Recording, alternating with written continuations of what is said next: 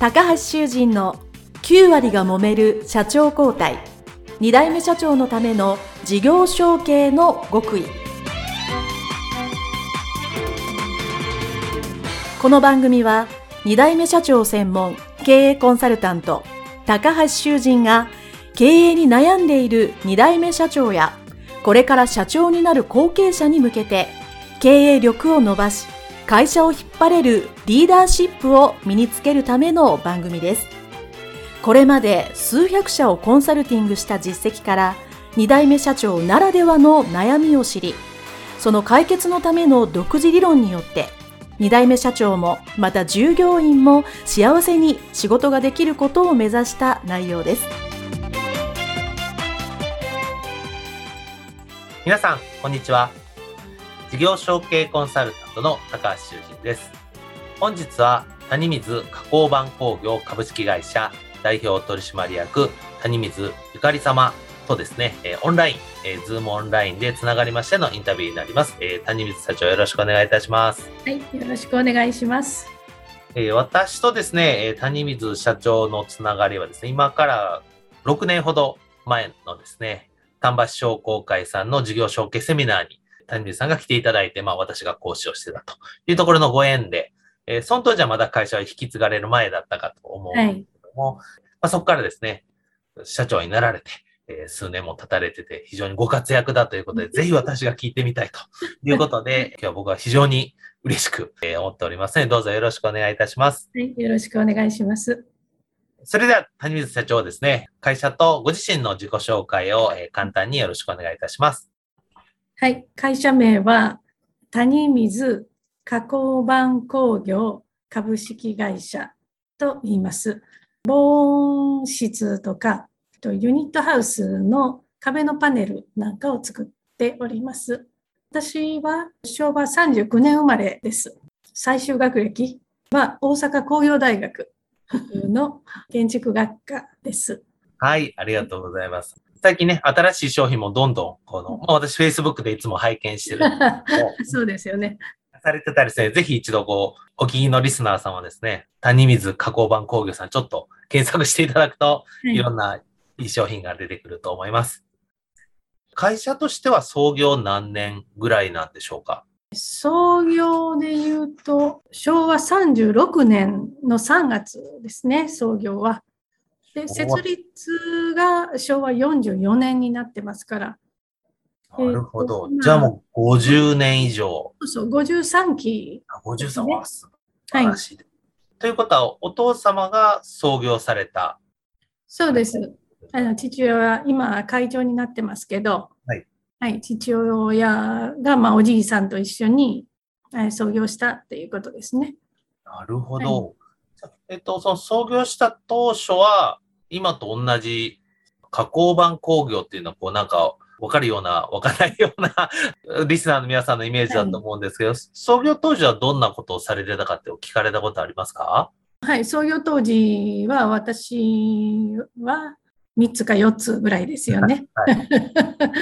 家の横に工場があって、木毛セメント板っていう今はもうほとんど使われなくなりましたけど、はい、あの木毛ですからあの木を削って、それとセメントをモロタルで固めて、はい、壁の塗り壁の下地の材料を作っておりました。でそれがまあ断熱材にもなり防音材にもなりですね。壁の下地材を作っていて、えっと、昔の建築でいうとあの竹小舞とか分かります？塗り塗り壁の下地の材料って昔はあの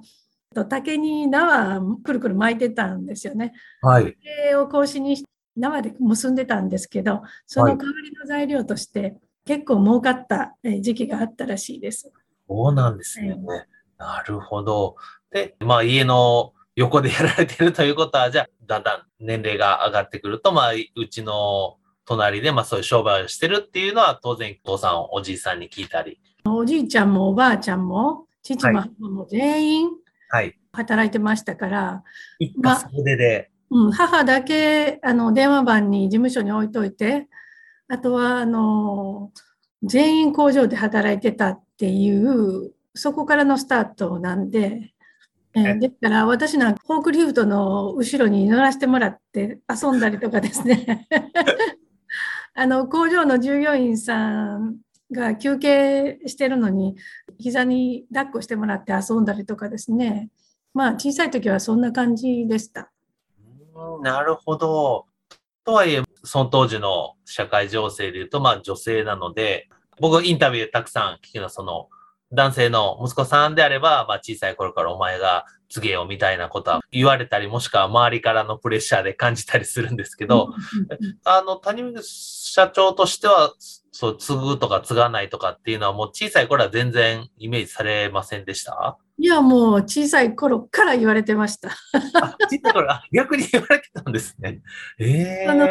私は下が妹で2人の姉妹だったんで、はい。もう生まれた時からあの後継ぎや言われてました、私は。そうなんですね。なるほど。それは、当時としては、あの僕も女性の社長の方、あの、インタビューさせていただいてるんですけど、小さい頃から言われてる方は結構少数派だと思いますが、ああそうなんですね。まあそれだけ期待されてた。あのここはね、あの兵庫県の丹波っていうとこで、はい。もう本当にあの大変な田舎なんですよね、この辺は。あの、非常に自然豊かでいいとこですよ。私も行ってますから知ってますし。あのそれで、この土地に生まれた長女っていうのは、あの婿養子をもらって、まあ、その婿養子にあの家とか家業は継いでもらう。うん。うで、んそこの娘さんは、まあ、経理とかまかないとか、そういうことをするっていうのが大体、私らの年代はそういうことになってるんですよね。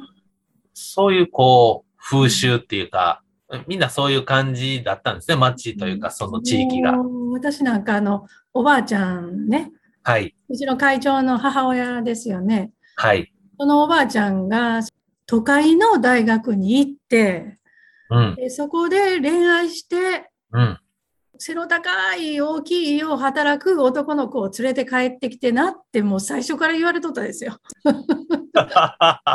そやからまあちゃんとあの最初に言いましたように大阪工業大学はいに行ってですよ。ちゃんと大阪の大学の先輩を連れて帰ってきたんです。素晴らしい素。晴らしいでしょ？素晴らしいです。はい。ありがとう。じゃあまあ、その、継がなあかんと思って、まあ、そう、大学も行かれて、大学を出られてからすぐ自分の会社というか、谷水加工版工業に戻られたんですか？どっか一回勤められました？すぐ自分とこの会社に就職したんです。どこにも勤めずに。その理由っていうのが、あの、当時、建築ブームの終わりがけぐらいだったんで、はい。卒業生1人に対して4社ぐらい求人があって。とっても良い時期だったんですけど、はい。父親が私を一回外に就職させてしまったら、うん。まあ絶対丹波に帰ってきやへんやろう言うて、最初から就職はダメとか言って、私もその当時、家ですればよかったのに、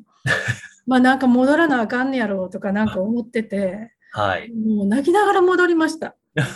当然、お仕事ね、そう、就職できたかもしれないけど、はい。戻られるっていう。でもそれは、ちょっと、その時は辛かったですよね。相当辛かったですよ。とはいえ、まあ、戻られたと。そうです。会社に戻られて、最初はまずどんなお仕事からされたんですか？やっぱりね、あの図面を描く仕事はあったんですよ。なるほど。うんはい。今でいうあの神戸市の市営住宅のね、はい。型枠、内側の型枠の断熱パネルっていう仕事がありまして、はい。あの割り付け図を描く、中から見た図を描くっていうお仕事がありましてね。はい。うん、で、それでまあ図面はまあ描くを大学で習ってたんで、はい。図面の仕事とか、まあ工場の中入って手伝ったりとかですね、うんまあそれはいろいろやりましたよ。でも帰ってきてからもかなり忙しくされていたと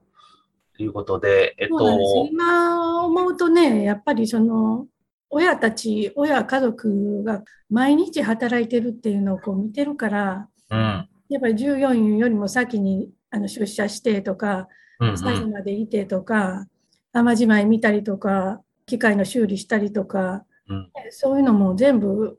家族全員が働いてるのを見てきてるんで、やっぱり働かなあかんのやとか、働くいうことはこういうことなんやとか、そういうのは子供の時から普通に見て大きくなってるんですよね。なるほど。最初は当然ね、社会人初めての新入社員で会社に入られたんで、一生懸命がむしゃらにされたと思うんですけど、まあ、当然それがまあ、2年とか3年ぐらい経ると、こうなんとなく仕事に慣れてきて、で、ちょっと周りを見る余裕が出てきたら、多くの、まあ僕もそうですけど、後継者の方って、じゃあ、うちの会社、こここがなんか変えた方がいいとか、よより良くしたいとか、こうしたいとかっていうので、こう結構自分なりに悩んだり葛藤する後継者さんがまあほとんどなんですけど、このインタビューでも。谷水社長としては、ちょっとまあ仕事に余裕ができて、まあ一人前かなと思ってきたぐらいで、なんかこう会社に対して、こうしたらいいのにとか、なんかそういうのってお父様と話されたりしました？社内の悩みみたいな感じで仕事に対する悩みとか不安、将来への不安とか。そうそう。当時、積水ハウスとか、ダイヤハウスとかね、はい、そういう大手さんのあの下請けで、どうでしょう、90%ぐらいか。まあ、85%ぐらい大手さんの下請けの仕事をしてましたよね。はい、ものすごいよ儲かってたんで、その時。うんうんうんうんプレハブ住宅、プレハブのメーカーさんがものすごい勢いで伸びていってる時はい、供給をしてたんで、ものすごいあの景気が良かってね、その時は。いつまでもこれが続くと思ってるんですよね、その時は。確かにそうです、うん、まあ、なんか次のことを考えなあかんと。景気のいい時期に次のことを考えなあかん。と、まあ、口では言うというか、頭の隅ではそういうのもあるんだけど、うん、今、景気が良くて、もう忙しくてたまらないから、うんうん、こっちばっかり一生懸命やるんですよね。それから積ハウスとかダイブハウスのお仕事が内製化でだんだんずっと下請けに出すんですけど、こうある程度落ち着いて成長していったら自社でするようになるんですけど、うん、まあそんなんでうちのお仕事もなくなっていってそのなくなっていった時が辛かったですよ。それは相当大変でした。うん、まだその時はお父様が社長でいらっしゃったと思うんですけど、じゃあ、うん、まあそうやって、まあ当然ね、お仕事ですが、いい時もあれば悪い時もあると思うんですけど、そういう内製化で、えー、売り上げが減ってきたと。はい。まあそうすると、じゃあ、なんとかどうにかこうにかしようと思った時に、どういうふうに、まず、まあ谷口さんとしては考えてられたんですか？やっぱり私はその自社ブランド、自社の製品が欲しいというのがあって、もう一つその丹波の谷水っていうのが何をしてる会社かっていうのが分かるような看板の商品が欲しいっていうのはずっと思ってたんです。はい、うん、であの何のためにわざわざこの丹波で何のためにわざわざそのこの田舎で一生懸命やるんかっていう意味意義みたいな大義みたいなものがずっと欲しいと思ってましてね。はい、それは私も思ってるし従業員もうん、何と思ってうちへ来てくれてるのかなっていうのをずっと思ってたんですよね。はい。うん。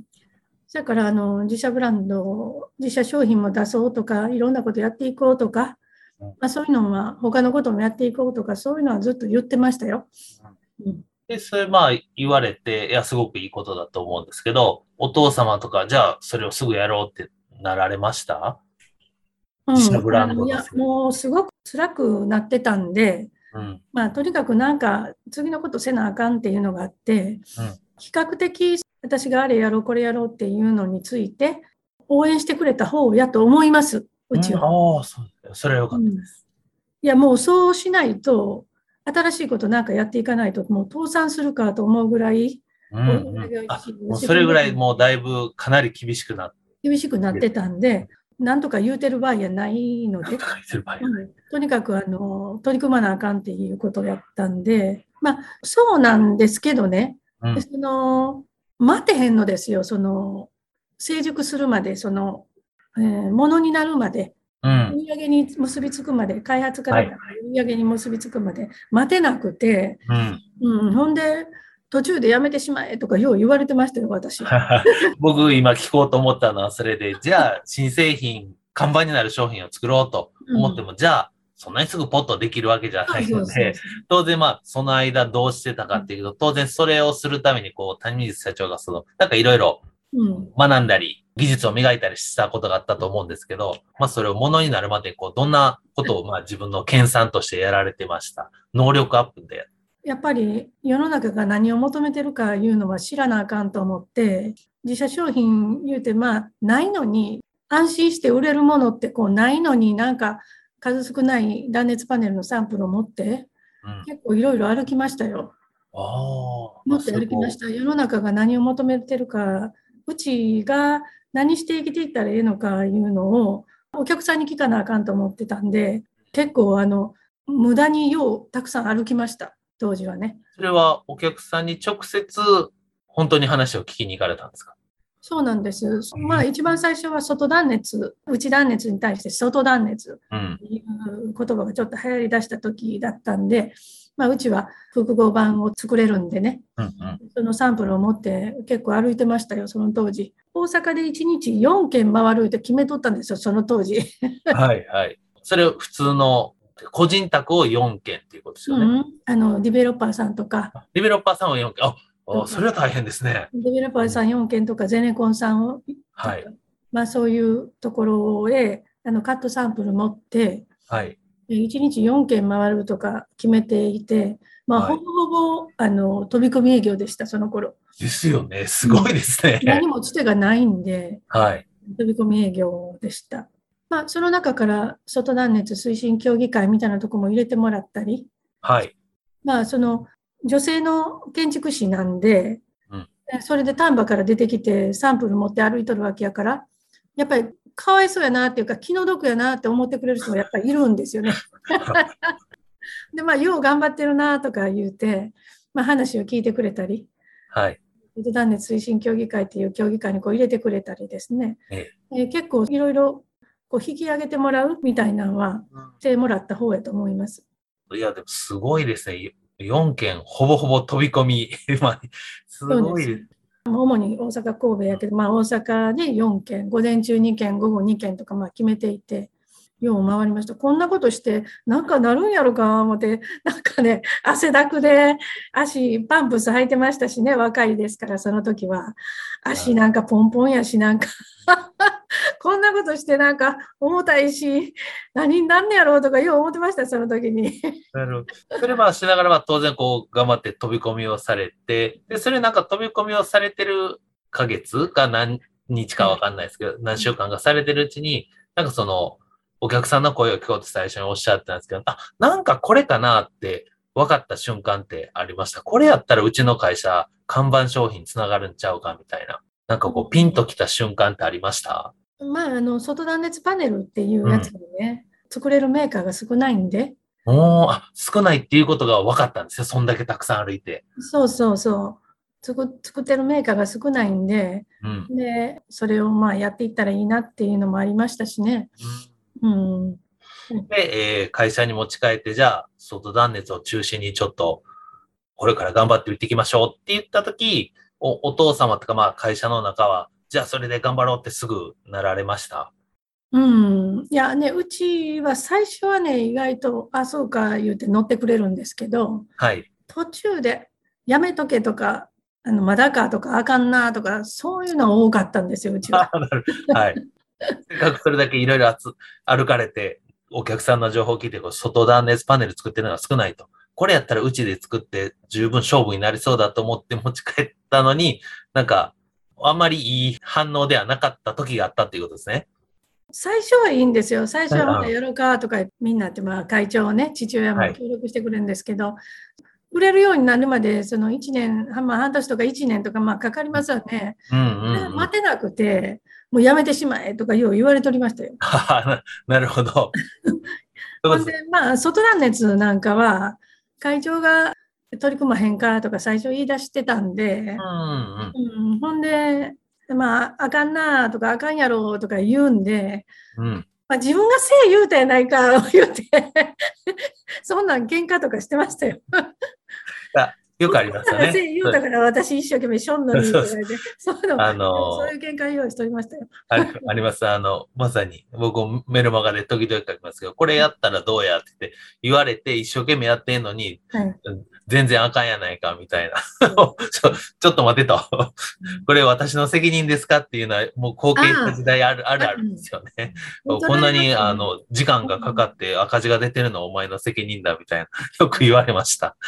その話、私、社長に、5年ほど前に社長になったんですけど、はい。もう会長も年いって、うん。もうだいぶ辛いって、もう仕方なしに私社長になったんですけどね、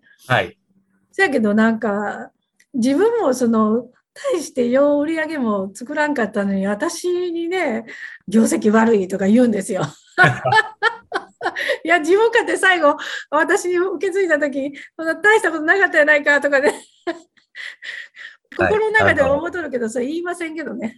そうですね。僕も面と向かっては、んなんか、2、3回は言ったかもしれませんけど、大体心の中で言ってましたね。はい。多分まあこれを聞いてるリスナーの後継者さんの皆さんはみんなあの、まあそうだそうだと、あの共感していただいてると思います。二代目さん、三代目さんじゃない方もね、いらっしゃると思うの意外にこういうふうにあの見えないところで苦労があるっていうのを分かっていただくと、この番組をやってる意味もあるかなと思っております。はい、ありがとうございます。まあ、社長になってからの話はまた、あの、後半でお聞きしますので、まあ、あと社長になる前で、えその当時、まあ、こんなことを学んでたとか、こういうことを自分で能力アップしようかなと思ってたことって、あと何か他にありますでしょうか？なんか勉強してたり、どっか、まあ資格取りに行ったりもそうですし、社外に出ていったようなことですね。その営業以外で。社長とはとか、リーダーとはとか、あうん、そういうのの、そのセミナー行ったり、勉強行ったり、あの、まあ、人に話を聞いたり、うんうんうんうん。そういうのはもうずっとやってました。大切ですよね。社長になるのに社長とはどんなんかっていうのを知らないとなかなかできないですもんね。えっ、と、うちの父で80、今2歳ですけど、皆さんご理解いただけると思うんですけども、その当時の人はトップダウンなんですよ。うん、自分が何でも分かってて、うん、カリスマ的であのバシッと指示して、みんな自分の言うこと聞けみたいな、そういうパっていき方ですよね。教育っていうのはどういうのやろう全部自分が分かってて自分が全部できていて自分の言うことみんな聞けという時代の人が多いですよね。うん。そやから、えっと、今度、まあ多分私なんかがなった時工場の仕事ってあんまりできないからそう重たいも持てないとか、フォークリフト、まあそうですよね。フォークリフト乗れないとか、機械操作もわからないも多いですよね。機械っていうのはあんまりわからないから。うんうんうん、だから、これからの時代の社長いうのは何をできないかんのかとか、うん、どういう心構えを持って社長にななってるんかとかね。うん、そういうのはやっぱり知っとかなあかんな、知りたいなとずっと思ってました。当然ね、今の経営者、まあ、自分の父親とか、まあ、そういうのと違うタイプのね、経営者、まあ、時代も違いますし、経験も違うので、はい、そういうのはやっぱ社長どうしようか、どういうふうな社長になるかって考えるのはめちゃくちゃ重要ですよね。そうそう。社長にな,、まあ、なった時かなる時に、あの、経営理念ってなかったんですよ、うちの会社は。口では和を持ってとかね、一応普通に丹波を良くするとかね、丹波の活性化にとかね、うん、まあ一応そういうのはあのあるんですけどこう掲げるようなみんな見て共通の認識するっていうような、うん、そういう経営理念っていうのがなかってあの、はい、文章になってなかったね。はい。でありますね、そういうこと。理念なき経営っていうのは嫌やったんですうん、うん、そうですね。はい。うん、大切です、経営理念。そうそう、その絵に描いたような餅でもいいから、みんながそれに向かって、あ、そうや、そうや、そうやな、そうやったな、みたいに思えるとか、あの共通の認識でやっていくっていうようなものがなんか文字にして作りたかったんですよね。28万円かけてコンサルについて勉強しました。いや、でもそれは絶対やった方がいいので、その金額以上の価値はあると私は思います。うん、はい、8ヶ月ぐらい通って、結構かかりましたね。うん、この本、はい、この本読みなさいとかなんかね、課題図書みたいなのが5冊あって その本読んで感想文書いてなんか自分の言葉を抽出して、はい。うん、そういうのをあの理念っていうのを作りましたけどね。今思ったらよう作っといてよかったなって思いますけどね、うん、社長になる。まあそのちょっと前ぐらいですね。後継者さんの後半でやっぱ経営理念自分が社長になったらこういう経営理念っていうのは自分も作りましたし、うん、自分がコンサルしてる先ではもう必ず言ってるので、まさにまあ谷水社長がおっしゃった通りだなと思います。はい、ありがとうございます。ではですね、まあ、後継者時代の話ですね、たくさんお話しいただきましたので、えー、一旦後継者時代の前編の話は、ここで一旦終了したいと思います。谷水加工版工業株式会社代表取締役谷水ゆかり社長でございました。どうもありがとうございました。はい、ありがとうございました。